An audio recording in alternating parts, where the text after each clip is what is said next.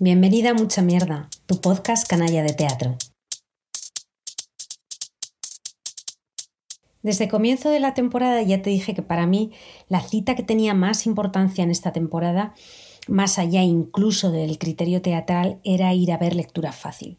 Ya sabes que yo soy muy fan del libro de Cristina Morales, de su obra en general y de ella en general, como pensadora, como intelectual. Cada vez que la escucho me hago millones de preguntas nuevas, hace que me cuestiono a mí misma y esto a mí me gusta. Y bien, pues he ido al Centro Dramático Nacional a ver lectura fácil y además te digo que puedes ir a verla porque está hasta el día 8 de enero en la sala Valle Inclán, la de Lavapiés.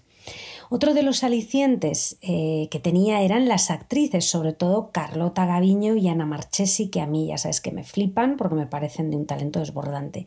También era un aliciente saber que Cristina Morales había formado parte en la obra a través de su grupo de danza, el movimiento Iniciativa Sexual Femenina, y la verdad eh, es que es de las cosas que más me gustan de la obra.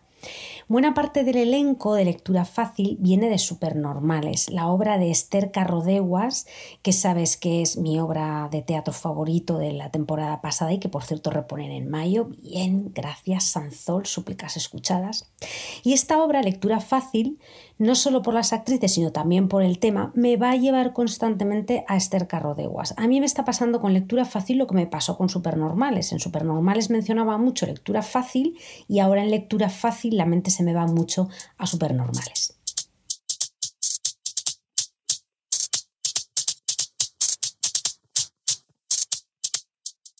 Primero, si no has leído lectura fácil o si no te acuerdas. Para empezar, novelón imprescindible, Premio Herralde de Novela y Premio Nacional de Narrativa.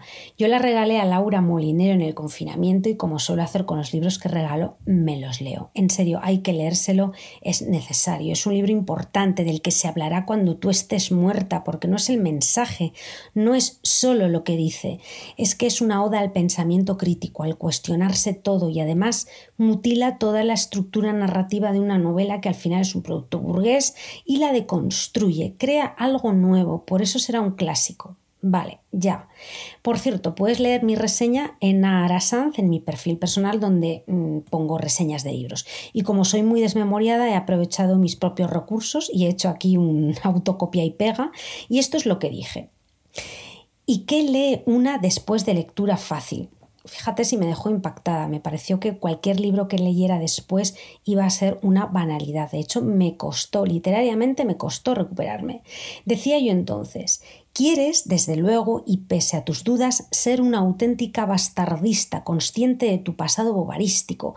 Aprendes a leer sus líneas desde la bípeda que eres, desde lo normalizada que intentas dejar de ser. Y además decía, te calza un fantástico fanzine en el centro geográfico de la novela y te regala una de las escenas de sexo más verdaderas, libres, honestas, sin ñoñerías, nada bobarísticas, al fin y al cabo, de la historia de la literatura. Esto es un poco para que te suene la jerga de lectura fácil, pero curiosamente esto no lo va a usar ni la obra ni la serie, pero luego hablamos de esto también. De todas formas, bajando al terreno del argumento, Lectura fácil habla de cuatro mujeres con diferentes grados de discapacidad intelectual según una calificación del sistema capacitista. Estas mujeres comparten en Barcelona un piso tutelado por la Generalitat. Su vida cotidiana, lo que para una persona no discapacitada para el sistema podría no suponer un riesgo, para ellas implica constantemente saltarse las normas porque están como atrapadas en una camisa de fuerza que no les permite tener libertad sobre sus cuerpos, su tiempo, su forma de divertirse, la forma de entender la vida, el sexo. Cada vez que se saltan una pequeña norma son maltratadas, amenazadas con perder algo, apartadas, empastilladas. Digamos que su actividad está restringida y controlada de tal manera que supongan el menor gasto al sistema. Ligaduras de trompas para evitar abortos, por ejemplo. Y bueno, afeamiento de la vida cotidiana diaria o a lo mejor quizá lo que quieren es que no nos contagien su inclinación radical a la libertad. Que estén poco visibles, vaya. Recuerda que históricamente, y a lo mejor tienes casos cercanos de familiares eh, ya ancianos, en las casas de los pueblos se escondía a gente considerada no normal. Pues digamos que es como si hiciéramos lo mismo, pero cuidándolos con unos límites, los suficientes para que podamos dormir sin medicarnos demasiado. Vuelvo al argumento, que se me va el hilo. Las protas se llaman Nati, Patri, Marga y Ángels, que es en verdad Angelita o María Ángeles, pero se ha cambiado a Ángels para integrarse mejor en Cataluña, que es otra de las críticas también que hace el libro, en general a todo lo que suponga tener que integrarse. Es una historia con muchísimo humor y mucha crítica y que está escrita desde el punto de vista de esas cuatro protagonistas. Aquí los anormales son los cuidadores y toda la caterva de personas delegadas del sistema que intentan normalizar a esas cuatro mujeres y a veces institucionalizarlas, o lo que es lo mismo, robarles la libertad.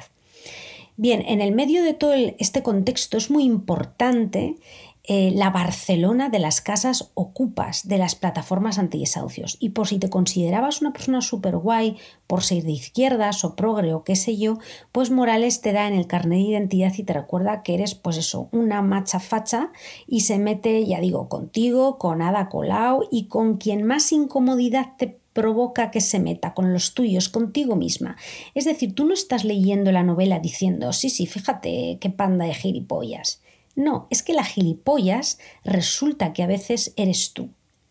Y en otra capa no menos importante, Morales se mete en el lenguaje de las plataformas antidesahucios, del sistema institucional, de la ley, del que todos hemos sido víctimas en algún momento, y lo contrapone frente al lenguaje fácil, sencillo, sensato de esas cuatro mujeres, además de dar a conocer eh, de verdad la técnica del lenguaje fácil, que es el lenguaje en el que María de los Ángeles escribe su novela.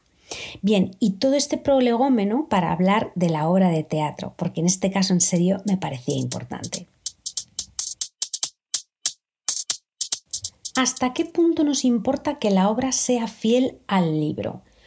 Mm, yo no buscaba fidelidad, sino que tenía una enorme curiosidad y para mí era una forma simplemente de completar mi relación con el libro. Y antes de nada tengo que decir que es un libro un poco difícil de adaptar al teatro o muy difícil. Y la conclusión ha sido que igual lo que hay que hacer es una labor de abstracción o escoger solo un ángulo porque si no creo que se te va. La obra, eh, esto es un elemento importante, está dirigida por Alberto San Juan, que también se ha hecho cargo de la dramaturgia. Alberto San Juan es una figura conocida y reconocida. Lo cierto es que le escuché en el CDN que lo que esperaba de esta obra era que la gente se entretuviera, porque el concepto de entretenimiento estaba ya muy denostado. Y puedo entender esto, que rescatemos el entretenimiento, para nada voy por ahí. ¿eh? Lo que pasa es que esta obra, siendo que es muy divertida, yo mm, ahí es donde dije, cuidado. Y para mí esta es la conclusión. O yo iba con expectativas muy altas, que también puede ser, o después de haber pasado por el libro y por supernormales, la obra se me queda como floja. Y te diré que a lo mejor uno de los fallos es que intenta ser demasiado fiel al libro. Voy por partes. Primero, salimos de Barcelona y la obra se ambienta en Madrid. Bueno, ni tan mal, pero no sé, mm, ¿qué falta hacía, no? Me pregunto qué es lo que ha llevado a Alberto San Juan hasta esta reflexión. Mm, yo creo que parte de la gracia es la crítica que hace el libro a una ciudad gobernada por la izquierda y con movimientos ocupas quizá más visibles que aquí, y además también pincha un poquito al movimiento independentista.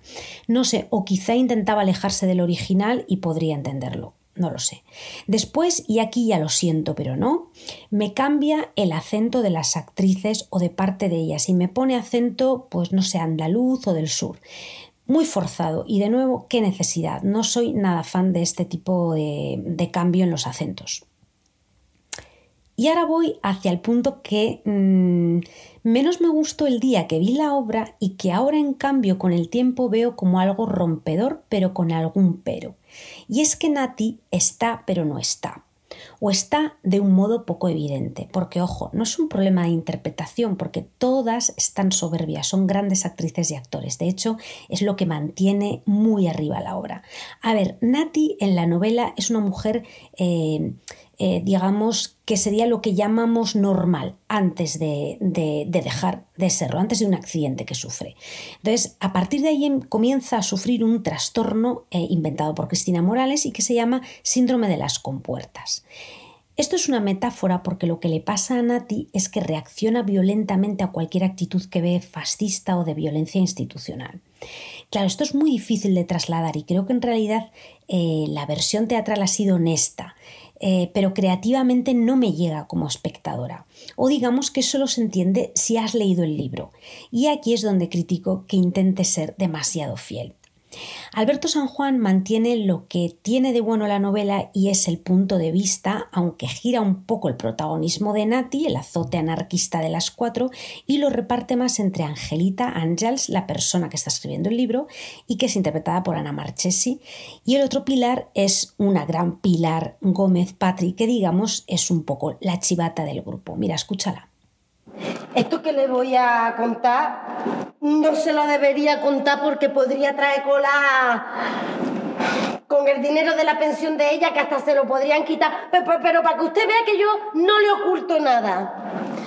Yo creo que mi prima Angelita no tiene ninguna discapacidad. Yo sí. Yo soy claramente retrasada mental, lo que pasa es que estoy buenísima por un trastorno alimentario adolescente y tengo mucha labia por un trastorno del lenguaje, pero tengo mi poquita de esclerosis tuberosa en el óvulo frontal y otra poquita en los ojos. Lo que yo creo es que mi tita Loli, que tuvo a la Angelita con 48 años, era prostituta y que mi prima es hija de un cliente.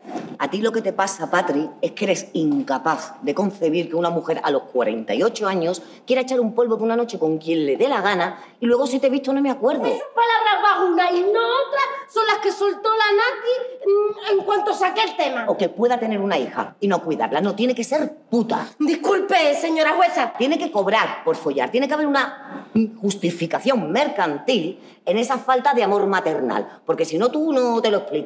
No se puede follar por gusto, coño. Y no puede una estar hasta el coño de su hija.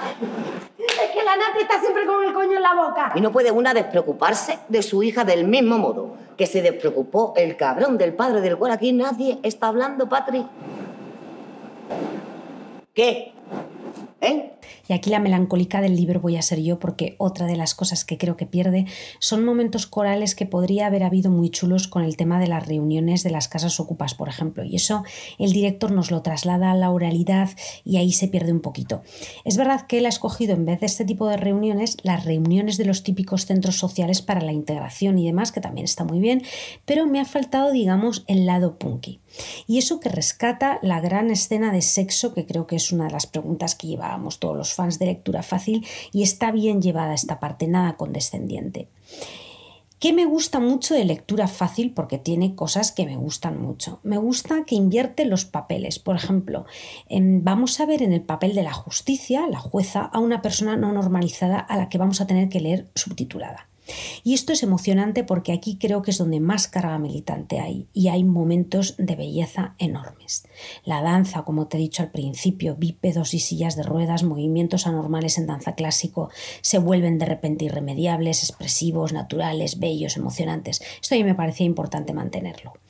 Cristina Morales dice que la obra sí es un reflejo fiel del libro y estoy conforme. Otra cosa es que como obra le falta alguna redondez que no acabo de ver. A ver, yo fui al teatro con una persona que no se ha leído el libro y que no ha visto Supernormales. Y ella salió emocionada, aunque también reconocía em, que a la historia le faltaba algo, más que nada a los personajes, que no a las actrices. Mi recomendación sería mm, esta, esta es la más radical. Lee lectura fácil, en serio, que difícil es el Ulises, pero lectura fácil no, puede ser incómodo, pero no difícil. Ve a ver la obra, porque es curioso como ejercicio intelectual, y ve a ver Supernormales en mayo en el CDN. Son diferentes pero muy muy complementarias. Si no me equivoco, ya me contarás, con lo que más vas a disfrutar es con la interpretación. Y aquí nombro a todas porque hay días con sustituciones. Desiree Cascales Salma, Laura Galán, Carlota Gaviño, Pilar Gómez, Ana Marchesi, Marcos Mayo, Pablo Sánchez y Estefanía de los Santos. A todas ellas, mucha mierda. Lectura Fácil también tiene ya series, se emite en Movistar, está dirigida por Ana Costa y se llama Fácil. Yo ya la he visto, de hecho antes de ir a ver la obra. Cristina Morales sé que no está contenta por lo que he leído porque dice que se cuenta la historia desde el punto de vista de las cuidadoras, que son las opresoras. A mí me parece que no está mal la serie, está bien hecha, muy buen trabajo de Ana Marchesi y de Ana Castillo. Ana Castillo es Nati y sí está en este caso muy bien expresado el síndrome de las compuertas. Y en general ojo de todas, ¿eh? pero estoy en parte con Cristina Morales porque La serie es fácil de ver, es decir, no me resulta muy incómoda, así que algo falla aquí, quizá eh, un pelín condescendiente en algunos aspectos, aunque es buena. Le falta trasladar la violencia institucional, quizá ese sea el punto. En fin, no está mal, creo que está bien trazada, pero entiendo el punto de vista de Morales. Lo que pasa es que creo que te cambia la perspectiva dependiendo del punto de, vista del que partas. Dice una amiga que mientras veía la serie se planteaba en las escenas de sexo de Marga al principio que el chico se quería aprovechar de ella y ahora en cambio ha modificado su visión. Y curiosamente era una persona que no se había leído el libro. Así que algo hay de bueno en la serie, alguna pregunta abre y alguna mente abre también. Después de leer el libro quizás se queda corto también te digo que no sé muy bien qué plataforma compraría una serie súper fiel del libro. Por eso digo que puede ser que al estar, digamos, impregnada ya por el libro y por supernormales, es como que pides más. No sé si me explico. Creo que te cambia la experiencia dependiendo de si has leído el libro y has visto antes la obra de Esther Carrodeguas. Cositas para completar. Te recomiendo muchísimo que veas en YouTube el evento del CDN al que Cristina Morales estaba invitada a organizar una conferencia sobre lo que ella quisiera y que se llama Novela y Teatro Géneros Recalcitrantes. Bueno, es una fantasía, yo lo disfruté muchísimo. Parte de la máxima de Angélica Lidl del escribo porque no tengo un fusil.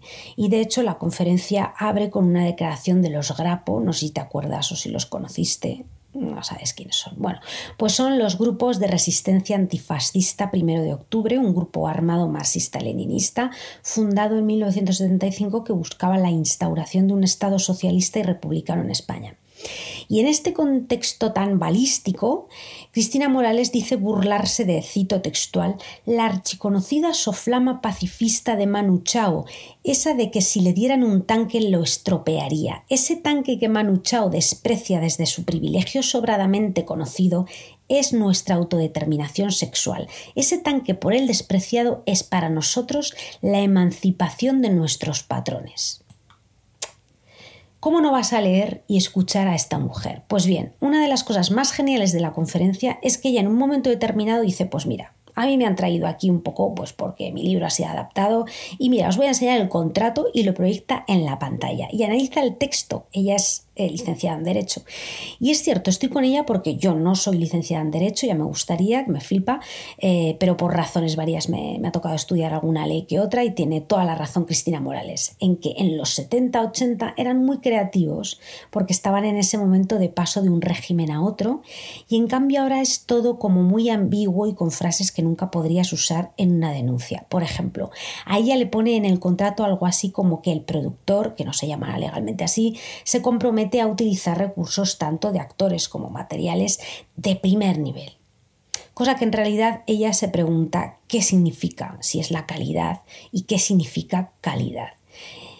En fin, eso es Cristina Morales. Con ella nada es simple y a mí me gusta lo complicado. Con esta reflexión sobre lectura fácil, cuéntame, por favor, si te has leído el libro y si has visto la obra. Mucha mierda no es solo tu podcast Canalla de Teatro, también es tu Instagram Canalla de Teatro. Si quieres enterarte de las últimas novedades, ya sabes. Mucha mierda. Oye, mm, no irás a ponerme en doble velocidad, ¿verdad?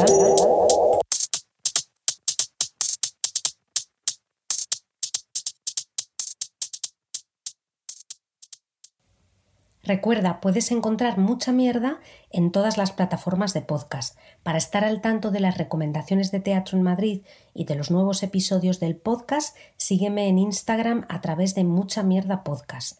Aquí también puedes sugerir obras y hacer tus comentarios y sugerencias sobre los programas. Te escucharé encantada. Hasta el próximo episodio, besos y mucha mierda.